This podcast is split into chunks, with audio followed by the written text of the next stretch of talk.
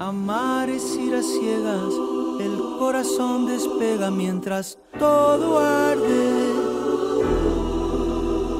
Odiar es mucho más sencillo, el odio es el lazarillo de los cobardes.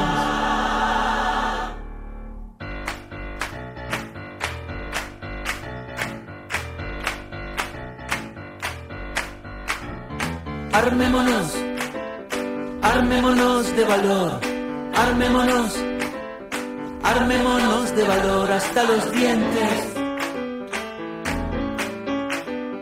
El miedo salió de su fosa y hoy amar es cosa de valientes. Por lo tanto, amémonos, amémonos porque sí, amémonos. Ahora mismo y aquí, haciendo historia. Soltemos al aire nuestras octavillas de la guerrilla, de la concordia. Buenas noches, ¿cómo andan? Hace frío hoy, ¿eh? La verdad que hace un fresquete, como si estuviéramos en pleno julio. Bueno, todavía estamos en invierno también, pero, pero hace mucho frío de golpe, así que yo estoy otra vez con mi alergia a cuestas, porque el cambio de clima me mata. Bueno, hoy vamos a hablar de algo que es eh, puede ser entretenido. Según mi amigo Esteban, que está del otro lado, que ahora le vamos a dar el, la bienvenida, él se divierte atendiendo parejas, yo no puedo. No puedo de ninguna manera atender parejas porque tomo partido por alguno de los dos lados. Entonces no sirvo como terapeuta de parejas. Pero a él le divierte le- y ahora le vamos a preguntar por qué se divierte, qué es lo que le divierte atender parejas. Y vamos a derribar mitos también, ¿no? Acerca de la terapia de parejas, que hay un montón. Y los invito a que se queden, porque si se quedan, lo que va a suceder es que vamos a estar sorteando de alguna manera, ya veré cómo, eh, veremos a ver si nos llama alguien y acá a la radio nos manda un mensajito o nos escriben y por ahí se ganan una vacante en el- la actividad que vamos a hacer el 15 de octubre. Ah, esperen que se, se me desactivó acá un cachito.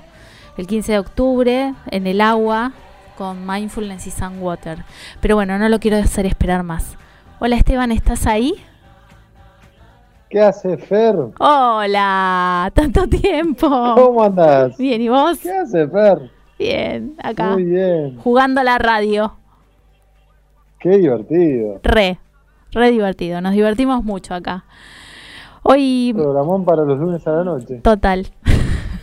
Tiene que ser lunes a la noche. A fin de- al fin de la semana ya no existo yo, así que o es ahora o es ahora. ¿Cómo estás vos? Tal cual. Re bien, muy bien, muy bien. Bueno, vamos a contarles a la gente quién sos. Esteban es terapeuta, está, tiene una larga trayectoria en todo lo que es la práctica contemplativa. Vos corregime. Esteban, ¿eh? Dale. En la Dale. práctica contemplativa, más del lado de la, del- de la parte cristiana, ¿puede ser? Sí, sí, sí, sí. De la práctica De más... mindfulness y la contemplación cristiana. De la, Ujú. Exacto, de mindfulness y la contemplación cristiana. Y después es terapeuta MDR, ya está haciendo su ahí sus primeros aproximaciones para ser este facilitador en algún momento, ojalá, pero ya lo tenemos, sí. ya lo tenemos como, como terapeuta, así que está buenísimo. Y además te dedicas a hacer parejas. Así es. ¿Qué te divierte hacer parejas? Ah, es muy divertido, pero a ver, vamos, vamos a conceptualizarlo, ¿no? No, no, no, no es que me ríe ni me, No, claro. Me, me parece apasionante la palabra, ¿no? La, la palabra más es apasionante porque yo reconozco que al principio de mi carrera, a tener carreras, eh, a, a tener parejas era un gran desafío, me costaba mucho, me movilizaba emociones muy fuertes y que por momentos dije esto no es para mí. Este, fue un largo camino de ir dándome cuenta lo maravilloso que podía darse cuánto tiempo uno ganaba cuando la calidad de un vínculo mejoraba y se profundizaba, hasta experimentar momentos dentro de las sesiones de profunda emoción cuando vos ves que la conexión entre dos personas que viene muy fallida, viene muy tensa, muy desconectada, muy lejana y hasta a veces muy combativa, las defensas aflojan y se produce un encuentro que a mí, hasta el día de hoy, cuando se da ese momento en las sesiones, de solo contarte la hora se me pone la piel de gallina. Porque es un momento mágico, es un momento porque vos ahí estás permitiendo, eh, favoreciendo, acompañando que se dé, que se concrete un anhelo muy hondo, mm. que es el anhelo de poder estar con otros de una manera desnuda, transparente, sin defensas, y sentirnos recibidos, sentirnos mm. queridos. Y eso es, eso marca la existencia. Qué lindo eso que decís, porque es, aparte ser testigo de eso, me parece, ¿no? Porque uno está ahí con algunas herramientas que son súper valiosas, pero lo más importante es que sos testigo de eso, ¿no? Que vas como acompañando ese proceso. Contra, es como que lo vas acompañando, obviamente que al principio cuando una pareja llega y llega en momentos de tensión y a veces muy difíciles, hay una primera parte donde uno tiene que ayudar a, canalizar esas energías, pero hay un momento donde cuando esas barreras empiezan a caer, uno empieza a dar dos o tres pasos para atrás y la pareja aflora. Y ese es un momento para mí de fiesta. Qué bueno. Es un momento que, que profundiza mi vocación de mi carrera como terapeuta. ¿no?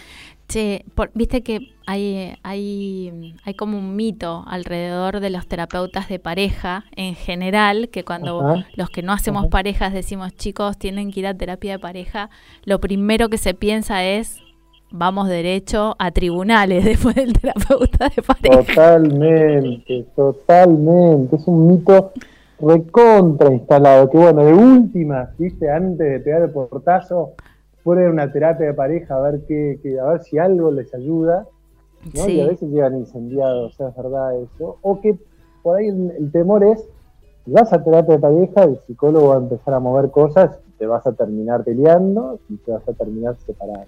Exacto, pero... esto es un gran obstáculo. Claro, pero eso no pasa siempre. No, no, no, no.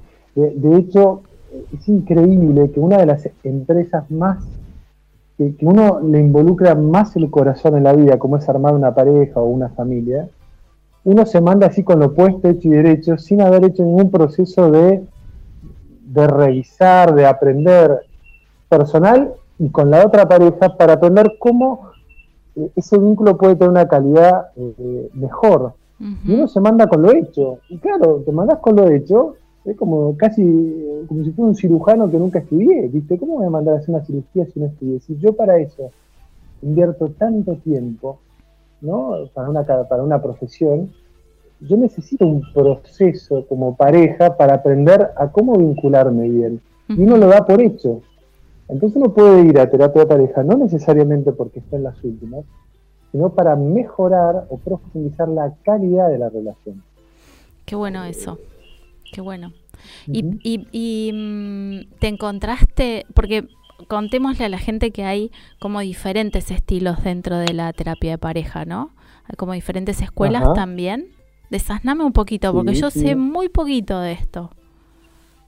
Bueno, mira, a ver, por tirarte algunas líneas así, hay un típico mm, modalidad de trabajo en terapia de pareja que es ir a, la, a un terapeuta para que el terapeuta te diga un poco lo que tenemos que hacer, lo que no tenemos que hacer, nos tire tips, qué deberíamos reforzar, qué no deberíamos reforzar, salir solos, quedarnos juntos, eh, así como algo más conductual que te permitiría mejorar la relación. Ese es un, prototipo de pareja que acentúa la conducta, los cambios en la acción, mm. pero que para mi modo de ver a veces queda incompleto porque la pareja involucra la emoción y somos una totalidad de mm. pensamiento, emoción y a veces, aun aunque uno haga las acciones correctas que correspondan y que puedan mejorar la relación, si son de manera forzada, sobre todo en el terreno de la intimidad, si algo no se suelta desde adentro, eh, la acción puede, al contrario, puede como fluir o, digamos, rigidizar la relación, pero no reconectarla. ¿no? Ese es un modelo más eh, que, acentúa más el terreno de la conducta. Hay otro modelo otro modelo que tiene que ver con más con nuestra tradición psicoanalítica, que es poder comprender la historia del otro y comprender que cuando el otro reacciona de tal manera eh, por ahí tiene que ver con que, bueno, con que su papá fue así, con que su mamá fue así, con que sufrió mucho, que le pasó esto, le pasó el otro. y, y, es un importante avance eso, porque eso te permite entender que las reacciones no vienen de una maldad de parte del otro, sino de un aprendizaje. Y eso es un gran avance. Pero puede que no termine de completar, porque yo puedo entender a lo mejor que el otro reacciona así por su historia, pero eso no necesariamente me va a favorecer a una mejor conexión. Mm. Yo puedo mm. entenderlo al otro, puedo hasta conceptualizarlo, pero puedo quedarme en un nivel teórico donde el clima, la atmósfera, el contacto siguen todavía con, un déficit, ¿no? Como con algo que falta, con algo que no se da. ¿no? Es un modelo más, por así decirlo, que, ojo, es muy valioso, pero en mi, recorrido me doy cuenta que termina de no alcanzar, termina por no alcanzar. ¿Mm? Sí. Después hay un tercer modelo, que me parece interesante, que son las técnicas de comunicación. ¿no? Este es un el 99% de las parejas llegan a una consulta porque tenemos problemas de comunicación. Entonces practicamos maneras de decir las cosas, en lugar de acusar, hablo de mí, hablo con el eh, trato de decir trato de, hablar con asertividad, trato del manejo de los conflictos. El tema es que para mí ahí está el desafío en el último tiempo lo, vengo estudiando y lo vengo descubriendo a nivel personal, porque yo mucho estudio, es que cuando nuestro cerebro cableado eh, biológicamente para la conexión, cuando está en estado de peligro de amenaza, todos los recursos eh, intelectuales, lo que sería la, corteza perfecta, todo lo que uno puede implementar voluntariamente, cuando uno está en estado de emoción sensible, vulnerable o bajo amenaza, eso vuela por el aire.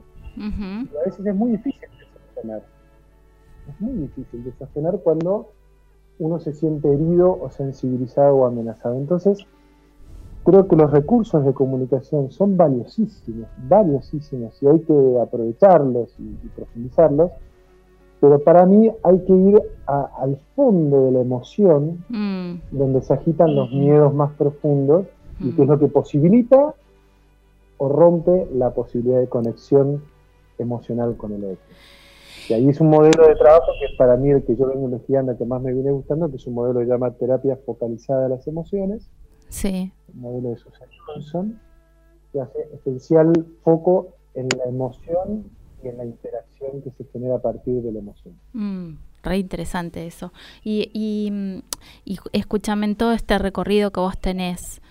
Te, te, encontraste con este modelo y, te, y sentís que le podés ir agregando todo lo otro como que te complementa todo lo, todo lo que vos ya venías haciendo? Porque vengo pensando en esto de MDR que vos haces, digamos, en cuanto a trauma, digamos que vos detectás por ahí si hay, hay alguno que tiene alguna fisurita, digamos, en relación al trauma, decidís por ahí trabajarlo con MDR por separado y después volver a la pareja, ¿cómo haces con eso? Sí, muchísimas veces se si hay trauma, a ver, tengamos dos, dos tipos de trauma. Uno es el trauma individual, familiar, histórico, y otro es el trauma en la historia de la pareja en sí. Mm. El trauma de la historia de la pareja en sí puede ser desde lo más básico, que es una infidelidad, una mentira, un agotamiento, un abandono en una etapa crítica, sensible, ¿no? que eso es, mucho nos escucha muchísimo las parejas algo se quebró a partir de aquel entonces, ¿no? Como una confianza que quedó herida y que eso requiere un abordaje para mí eh, prioritariamente vincular, porque si es el vínculo que se rompió, necesita un vínculo para repararse. Sí, claramente. Ahora, cuando las personas traen heridas, eh, heridas eh, vinculares muy, muy desde la infancia, se necesita muchas veces a la par, previa o posterior, algún trabajo personal donde se haga un procesamiento más interno para que todos estos recursos estén disponibles y no que se vean como, como, como llevados por el viento cuando, cuando los miedos y las angustias profundas pueden agitar la relación. Pensaba en esto que decías al principio, ¿no? que cuando vos te encontrás con un otro y decidís en ese encuentro armar una pareja, empezar a conocerse o lo que fuera, no tenés como el ADN o la historia clínica del otro, che, a ver con qué venís. no, eh, es, es un misterio en realidad. Y, no estaría mal tener un, trabajito previo. Yo sé que acompaño muchas parejas que están iniciando la relación. Eso está buenísimo. Eso está buenísimo. porque es a nivel de prevención, ¿viste? te permite tener un mapa para cuando después la vida venga con sus dificultades, tener asientos firmes, si no te lleva puesto. Bueno, a, eso iba, digo, la mayoría de la gente no entra por ese lado. Ojalá tuvieran todos esa cuestión de, che, vayamos a revisar algunas cositas de comunicación, algo que no, porque no, de verdad que no vienen con el manual de instrucciones y pensaba en esto, que muchas veces sin quererlo el otro puede ser el disparador de, de experiencias previas dolorosas ¿no? Y, y eso hace que se forme la reactividad y desde ahí se empiece a complicar todo, ¿no? Totalmente. La, eh, eh, eh, el, modo que tiene de reaccionar, de hablar, de mirar, es un disparador en sí mismo. ahí tomando desde el modelo MDR, me va a disparar una, una interpretación, una creencia sobre una visión de mí mismo y del otro, con toda la emoción y hasta la sensación física, ¿no? Asociada.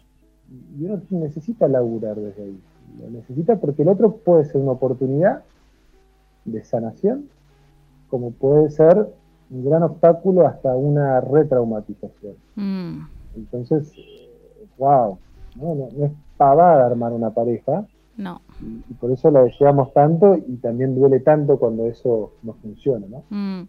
Sí, porque también, digamos, más allá de la separación, digamos, de, alejarse del otro y demás, muchas veces lo que más cuesta, no sé si vos lo verás, es el romper el, el proyecto, ¿no? Que uno pone en juego ahí también. Más, mm, no es que el otro no te importe, pero digamos, todo lo que hay puesto ahí, ¿no? Total. Yo te decía que, es algo que me divierte y me apasiona, como también a veces me da una tristeza tan grande cuando veo mm. historias de parejas que los dos eran buenos, los dos se querían, pero como no sabían manejar sus inseguridades, se terminan devorando y, vos decís, esto es una tragedia. Porque si los dos son buenos, si los dos quieren quererse, pero no vienen con conciencia de sus heridas, mm van a chocar. Y, digo, qué pena, qué lástima, porque esta mm. pareja era estable. Hay otras que para ahí uno los recibe y te das cuenta que uno, uno o el otro ya está más fuera. Uno está en Magnia y, el otro está en otro lado. Sí, ya está, y bueno, ya está, ya hay una historia, ya se produjo la desconexión y, no hay vuelta atrás. Pero muchísimas parejas podrían tener la oportunidad de, de reconectarse si hicieran ese proceso interior qué, laburo, ¿no? Porque es, es un no deja de ser un laburo personal y encima le sumamos un otro, ¿no? Eh, es bien difícil, pero, pero bien desafiante y también puede ser, como vos decís, apasionante, ¿no? De, empezar a navegar esas aguas. Yo al principio decía que yo no sirvo como terapeuta de pareja y, y respeto y admiro mucho a quien lo hace, porque tenés que tener una cosa de centramiento y de no de no tomar partido. Yo no puedo, yo me polarizo. A los dos minutos ya estoy paralizada. No, no es nada fácil. Y uno como terapeuta está con la propia historia y con la propia humanidad ahí. Te mueven emociones y a veces te, da lástima uno, te da lástima al otro, te enoja uno. Es inevitable que suceda. Creo que lo importante es poder ver que detrás de toda reactividad siempre hay un, cerebro que está asustado y que está haciendo uso de los recursos que ha encontrado para defenderse en la vida. Y, el modelo este tiene una palabra que es muy clave para mí, que en una primera etapa uno como descriminaliza las reactividades. Hmm.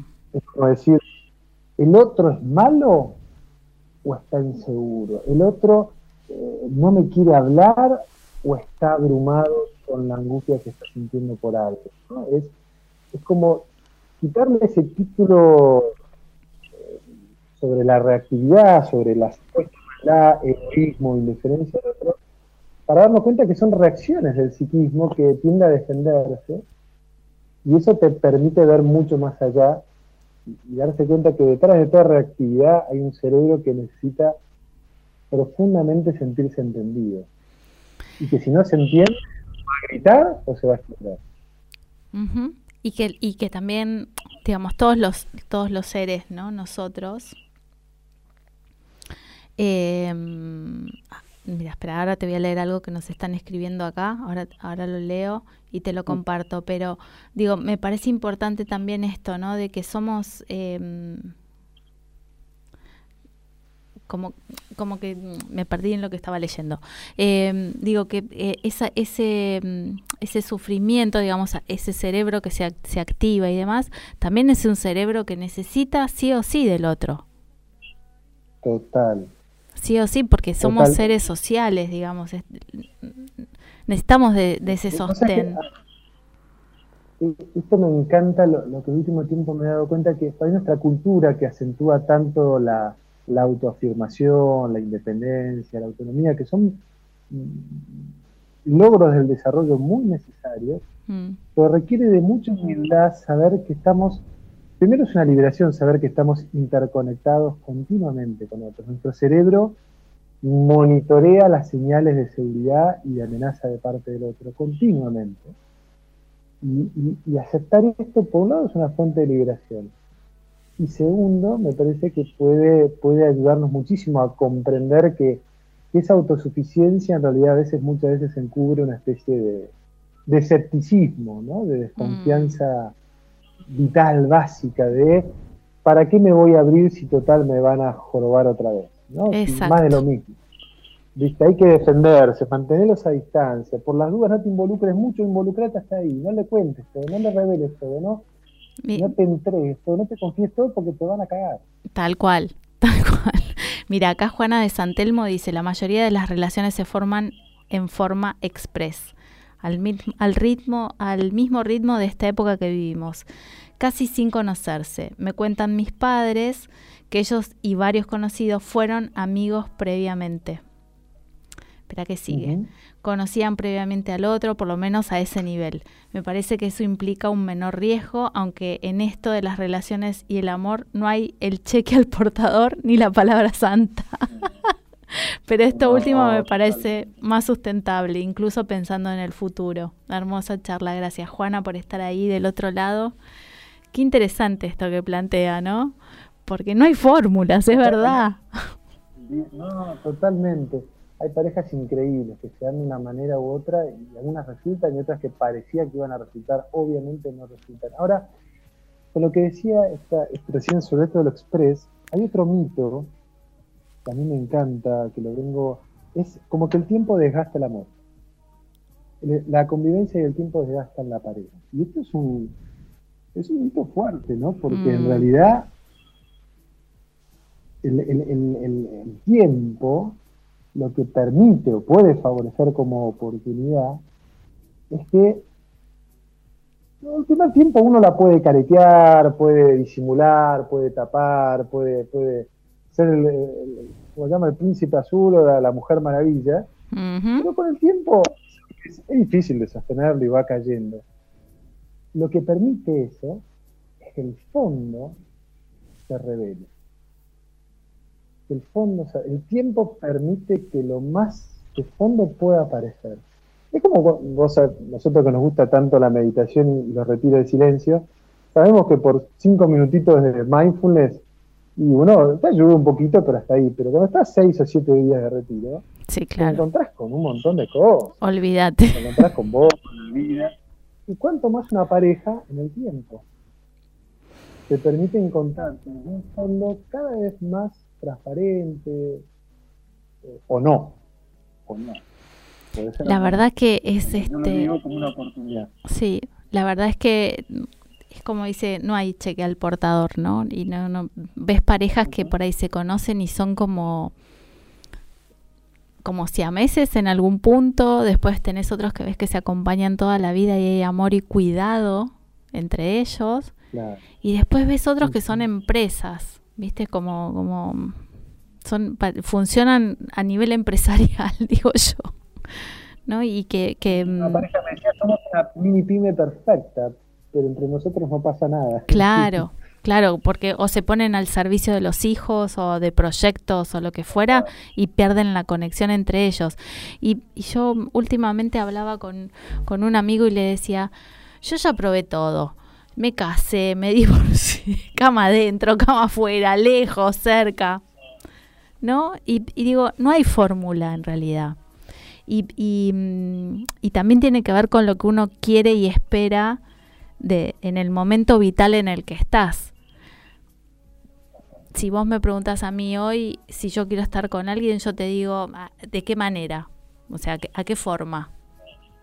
Porque no estoy dispuesta a negociar, por ejemplo, la libertad que tengo en este momento, que siento en este momento. Entonces creo que ese es un punto difícil si tenés que compartir con alguien, porque te, algo vas a tener que ceder, siempre. O negociar, no sé. Esto pasa mucho, ¿no? De, de el, el, y que no sea un pase de factura, que se, ¿sabes qué es lo que vengo pensando, Esteban, en esto de que hablamos también en mindfulness, en, en, en verdaderamente ponerte contento porque al otro le va bien o porque está haciendo lo que tiene ganas de hacer, aunque vos no estés ahí metido. Fundamental. Porque creo que eso nutre. Totalmente. Ahora, eso es tan importante. Desde el modelo que yo trabajo, es un derivado de la seguridad emocional que se experimenta en la pareja. Porque cuando uno está seguro, puede permitir al otro que explore, que juegue, que busque, que vaya y vuelva. Ahora, cuando uno está inseguro, retiene, agarra, aferra. Entonces, uno puede eh, conductualmente ayudar a estrategias de, darle libertad al otro, pero lo fundamental es que esté la seguridad emocional, ¿no? la, la, seguridad afectiva, para que entonces la libertad del otro no se vea como una amenaza o como un abandono, uh -huh. sino como algo contrario me nutre, le nutre y nos nutre. Pero para eso hay todo un caminito previo a la conexión emocional.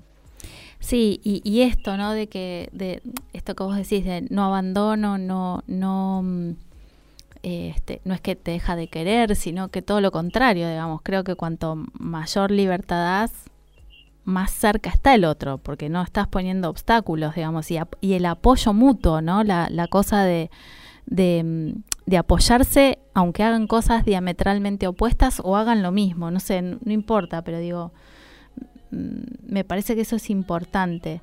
Y después la otra cosa es esta, ¿no? De, de no es que vale todo.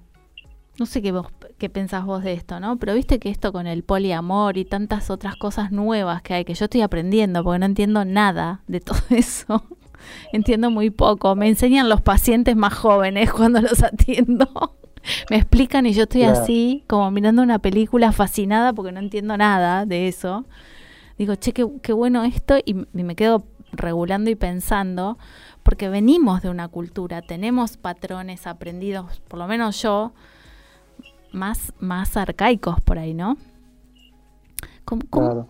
Claro. A, a, mí lo, lo, que me gusta del, del, modelo este que trabajo es que prácticamente no hace ninguna ningún juicio de valor profundización sobre si es eh, hetero, homo, bi, abierto, no, no, no pasa por ahí el foco. Diría que la forma en este momento para mí es secundaria. Mm. Lo que es indispensable es la calidad de la conexión. Es decir, lo que no puede faltar es la conexión. Y el foco, que se llama terapia focalizada en la emoción, el foco está en la calidad de la conexión. Porque de ahí se derivan las formas. Mm. Muchas veces nuestra cultura pone acento en la forma, mm. digamos, si antes se debía hacer así o ahora se tiene que hacer así. Y eso va cambiando y la verdad que para mí yo coincido con vos, me es difícil saber, viste, por dónde va. Lo que no puede faltar es cómo es la calidad de la conexión. Si ese vínculo se vive como algo seguro, como una base segura, eh, donde uno puede experimentar que el otro está ahí, está disponible, está receptivo y está involucrado, o no. Es, es cierto esto que vos decís, porque esta paciente que me hablaba del poliamor me hablaba que tenía tres parejas y yo decía, yo no puedo ni con una, esta tiene tres, como mierda. y tenía muy claro esto de con quién convivía, qué cosas tenía con, con digamos, con, con esa persona, qué, qué, compartía con el otro, cómo se negociaba los, los, los tiempos de estar por supuesto los demás también tenían sus otras parejas, no es que era en exclusiva. Y un día viene y me dice, me caso. Yo casi me muero, me caigo de espaldas. Digo, ¿con cuál, de los, ¿con cuál de los tres? Pero lo que había en el fondo de todo esto es exactamente esto que estás diciendo vos, la responsabilidad afectiva, el cuidado y mucho diálogo de, de, de tomar acuerdos, ¿no?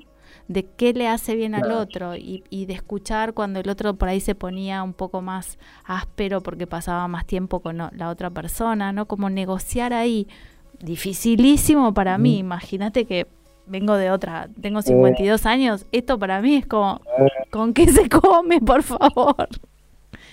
Total, total, total. Pero le funciona.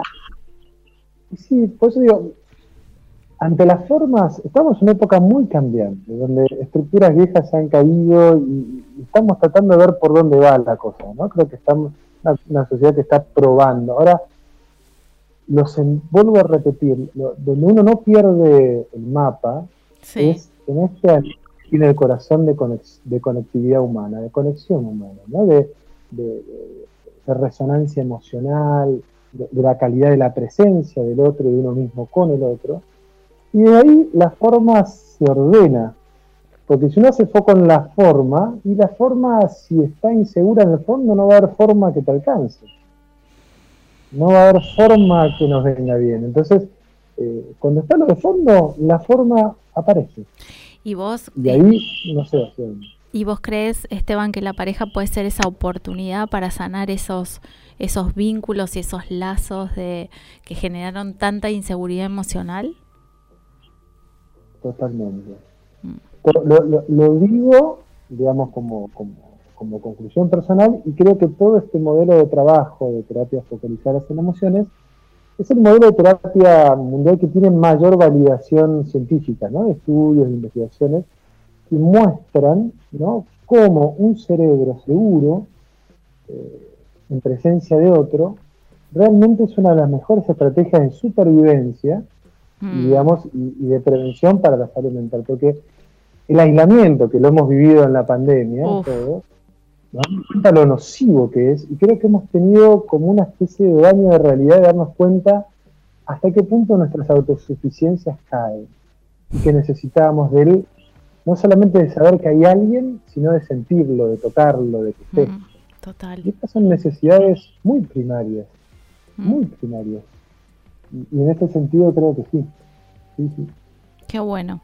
Bueno, a mí me, abrís una ventanita, una lucecita de, esperanza eh, en, esto que, nos traes y nos compartís, porque me parece que está bueno hablar de, estas, de estos temas, sobre todo porque viste que la salud mental a veces es mala palabra y algunas prácticas dentro de la salud mental ni hablar, así como la psiquiatría por ahí la gente huye a la medicación y sabemos que es necesaria cuando es necesaria, es un recurso como algo más. Pero bueno, nada, eh, esto, esto, despejar para qué sirve la terapia pareja, que hay diferentes modelos y que este modelo en particular se basa en, en este cerebro seguro y que tiene una base científica, me parece que es genial. Acá Vanina de Recoleta nos dice, excelente el invitado, está tirando muy buena data. Le quería preguntar cuál es ¿Cuáles son los mayores problemas que él recibe en cuanto a los problemas de pareja? Toma esa para vos. Eh, te podría clasificar en dos. Están las parejas eh, donde se dan estas. A veces es increíble, ¿no? Es. Eh, me puedes hacer una de casos cotidianos muy chiquitos, ¿no? De. Me puedes traer las tostadas y el otro dice, ¿por qué no decir de esta manera? No te lo dije de ninguna manera, siempre sos así, me estás dando órdenes, vos me querés controlar la vida, no se puede hablar con vos, y vos decís, ¿qué pasó? Fue por una tostada, ¿y qué pasó ahí? Estos son los casos leves de la vida cotidiana. Uno se fue a dormir y el otro se quedó dormido. Y decís, ah, no me importa, yo se queda dormido y no, no, no, no, quiere hablar un rato conmigo. No son cosas gordas, pero que disparan crónicamente repetida, es una angustia muy grande. Y yo decía, depende, si me pueden dar un ejemplo del último problema que tuvieron, y te dicen, y te dan un ejemplo tan cotidiano como si puedes decir, no podés creer, pero otro te dicen, ya hace 18 años es así, y yo me quiero separar, yo esto no me lo banco. ¿Cómo puede ser que cosas tan chiquitas, tan crónicas, puedan desgastar tanto una relación? Entonces, eso es un grupo de, temáticas. Y después están las otras temáticas, más gordas, más ruidosas, que es donde viene, por culpa de las tostadas crónicas, uno derrapó para otro lado, porque el otro le daba tostadas más ricas, mejores preparadas. Lo escuchó. Yo Y, ahí se, bueno, de casos de infidelidad, que eso generan es un terremoto a la confianza y lleva mucho tiempo reparar eso. Eh, porque, porque no es solamente la cuestión sexual, sino es el tema de la mentira. Eso, es eso creo que es lo más eso es lo más complicado, me parece, porque ahí es como un terreno áspero, ¿no? Para y que como vos bien decís, lleva mucho tiempo restaurar esa esa confianza, si es que se restaura en algún momento, porque tenés que yo creo que ahí hay que tomar como una decisión, si decidís perdonar y seguir adelante es como es digamos soltar ese ese de vuelta, ¿no? La confianza afectiva, la seguridad, tenés, o sea, se socavan muchas cosas ahí, me parece, que no solamente es la mentira lo que, lo que se te, como que se te mueve el piso, me da la sensación, ¿no? Es tremendo, eso cuando, cuando acompañás momentos de infidelidad, vos decís, uff, esto arrasa, porque es, es como te mueve, les mueve la estantería de la confianza. Ahora, yo creo que de parte de la persona que, se siente traicionada, claro que tiene que haber una decisión, un proceso, ¿no? Pero es fundamental en esos casos que la otra parte eh, se muestre sensible a lo que ha pasado y en algún momento o en algún sentido, de alguna manera, de manera genuina, pueda conmoverse por la persona herida pueda sentir que el otro lo siente. Mm. La persona herida pueda sentir se sentida, es decir, que la otra persona realmente está sintiendo su dolor y, su sensación de traición, porque eso es lo que puede permitir un camino de, reconciliación. De lo contrario, eh, yo le puedo poner mucha garra, mucho huevo, voy a perdonar, voy a sostener, voy a aguantar, voy a por alto, voy a olvidar, pero la, falta de sensibilidad es como una arañazo sobre Mm. Entonces es un proceso muy delicado que lleva a, una conexión desde el dolor eh, de cada uno. Y creo que es ahí donde se puede dar un perdón en serio. Sin eso se puede dar a veces un aguante, cada tanto se vuelve a aparecer, ¿no? Como ese reproche, y, uno lo dice, bueno, ya pasaron 14 años, pero me sigue diciendo lo mismo. Y sí, sigue diciendo lo mismo, porque eso quedó herido. Sí, no, es son heridas que nunca cerraron, ¿no? Es como, como seguir ahí alimentando eso, ¿no? Y, también y también ves por ahí esas parejas que se, vos decís esto, mejor que se separen, digamos, y, y vos ves que están ahí y la siguen como peleando y se siguen matando, ¿eso lo ves también?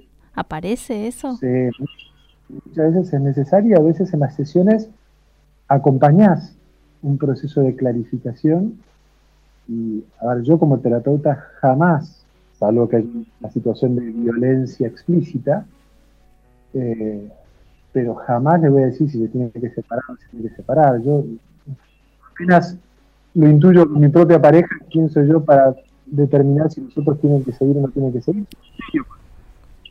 Ahora sí, lo que puede ayudar es que si eso se va, se va necesitando ese tipo de resolución, tratar de acompañarlo para que sea de la manera más saludable, más conectada, más reconciliada posible, aunque después cada uno siga su camino, pero que sigan bien, no como esas parejas que pasaron 20 años separados y discuten como si hubiese sido anoche. eso me parece una catástrofe del psiquismo, es decir, que una persona durante 20 años siga dándole vuelta a aquello que pasó, es que evidentemente no se pudo cerrar algo que debía cerrarse y, merecía cerrarse eh, de buena manera. Porque en definitiva, esa relación que no, funcionó, algo te enseñó, por, por, algo, digo, hay que honrarlo eso, pero para eso hay que hacer su interior. Exactamente. Bueno, ¿dónde te encuentran, Esteban, en las redes? ¿Dónde? En las redes tengo mi Instagram, que es Esteban Azumendi. Sí. Eh, ahí me, tengo una web mía, una página mía, que también es muy fácil, www.estebanasumendi.com. Buenísimo. ¿Y, estás, estás haciendo algún tallercito de mindfulness, alguna cosa? Ahora en este momento no, tengo un curso virtual de, mindfulness para el que quiera de manera autodidacta inscribirse. Buenísimo. Porque este año empecé una investigación justamente con la Universidad de Navarra en, España, donde es el primer estudio de validación de este modelo de trabajo de habla hispana. Uy, qué bueno. no sabes lo divertido estamos atendiendo parejas, estamos grabando las parejas con cuestionarios en cada sesión. Estás como loco, estás fascinado no lo divertido que es, porque con supervisores externos, de, afuera, gente, entrenadores muy capacitados, y la idea es poder tratar de ver eh, en la cancha realmente qué pasa con este modelo. A ver si esto se, se valida en hispana como se ha validado en Canadá, en Estados Unidos. Qué bueno, qué bueno, qué, qué lindo. esto me, esto me tiene acaparado, esto me tiene así como tomado en este momento que le he dedicado una enorme energía estudiar, investigar y bueno, es apasionante. Bueno, buenísimo. Entonces, www. Perfecto. Y después en Instagram también, Esteban Azumendi, ahí también te pueden encontrar. Así que nada, esos, esos son los contactos para, para seguirlo. Esteban sube cosas, pueden ver ahí en su página, también lo pueden seguir y desde ya que lo pueden consultar a través de Instagram o de la página lo pueden contactar y mm, sabemos que está a tope con los turnos. Pero bueno, yo le mando la gente me dice, pero no tiene turno, no importa, vos esperalo, le digo yo. Yo creo que es urgente armar un taller para parejas. Bueno, eh, parte de la investigación damos también talleres para parejas, está bueno que se contacten porque cada tanto hacemos un taller para parejas que también es el modelo armado de Susan Johnson, se llama el taller Abrázame Fuerte y es muy bueno, son tres días de taller. Qué lindo. Y además quédate tranquilo porque no es que abrís tus temas frente a otras parejas, sino que trabajás con tu pareja, tenés charlas y tenés terapeutas a disposición para que te ayuden. Qué bueno, qué divino, qué lindo. Sí, sí, Y más allá de eso, creo que queda pendiente en esta vida o en otra, eh, armar espacios y talleres para, para ayudar a esta conexión Qué lindo, qué lindo. Bueno, Esteban, un placer. Gracias por haberte sumado a esta locura. Y nada, nos estamos hablando, nos estamos viendo pronto. Mil gracias. Gracias por, por el aporte. Gracias por la invitación. Bueno, te aprecio mucho, te quiero mucho y bueno, nos estamos hablando. Ha sido una gran maestra, Feder. Lo que tengo que reconocer acá, una maestra de MDR, me, me ha seguido de cerquita durante mucho tiempo, me ha ayudado muchísimo. No, te quiero mucho. Un abrazo y adelante con eso. Me encanta lo que estás haciendo. Abrazo, fuerte, fuerte. Chao. Chao. Y acá pasó Esteban, hablando de parejas. Qué interesante, ¿no? Todo lo que despierta esto. Sabemos tan poquito, nos cuesta tanto trabajar con nosotros mismos, imagínense de a dos, lo, difícil que es, pero bueno, por suerte hay espacios como este que podemos aprender y disfrutar. En estos últimos minutitos que nos quedan, me gustaría eh, invitar a los que están escuchando por Instagram y a los que nos están escuchando acá vía la web de la radio, que nos escriban si tienen ganas o que levanten una manito o que nos manden un mensajito o algo, el primero que lo haga, que nos diga yo quiero participar de la actividad del 15 de octubre. Hay un lugarcito para las 12 y media del mediodía y se los vamos a regalar el día de hoy. Así que si hay alguno que tiene ganas, eh, esperamos que nos escriba y si no lo vamos a dejar abierto para, para la semana que viene, para que puedan disfrutar de la experiencia del sonido, del agua y de la práctica de mindfulness en vivo en Núñez. Así que el primero que nos diga yo quiero, se lleva el lugarcito. Si nos están escuchando, lo pueden hacer por la web y si no, acá en Instagram. Y si no, quedará para la semana que viene. Si, si tienen alguna duda, algo que quieran preguntar, también lo pueden hacer. Vamos a tomarnos unos minutitos a ver si alguien contesta el yo quiero y si no, lo dejamos para la semana que viene.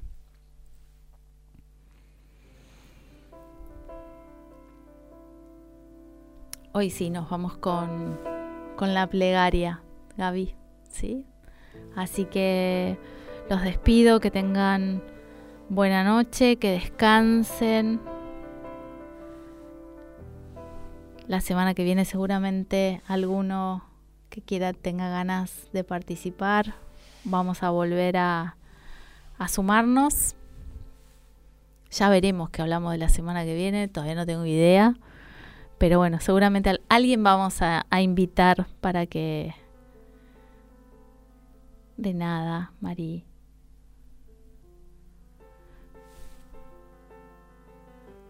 Nos estamos yendo, que tengan buena noche, buen descanso, coman rico, intención en su día y agradezcan el día de hoy.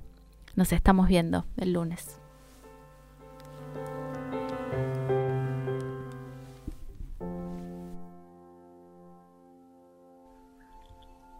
Ofrenda matinal.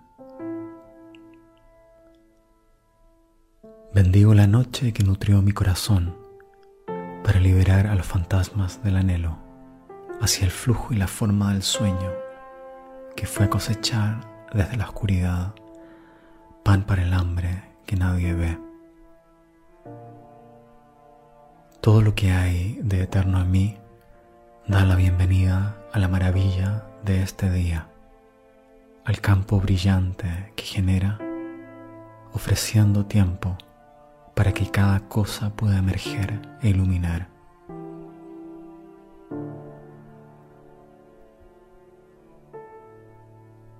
Pongo en el altar del amanecer la lealtad silenciosa de la respiración, la tienda del pensamiento donde me refugio, ola del deseo del cual soy orilla y toda la belleza atraída hacia el ojo. Que mi mente cobre vida hoy a la invisible geografía que me invita hacia nuevas fronteras para romper la cáscara muerta del ayer, para arriesgar ser perturbado y transformado. Que tenga hoy el coraje para vivir la vida que realmente quiero, para dejar de posponer mi sueño y finalmente hacer aquello a lo que vine y dejar de desperdiciar mi corazón en el miedo.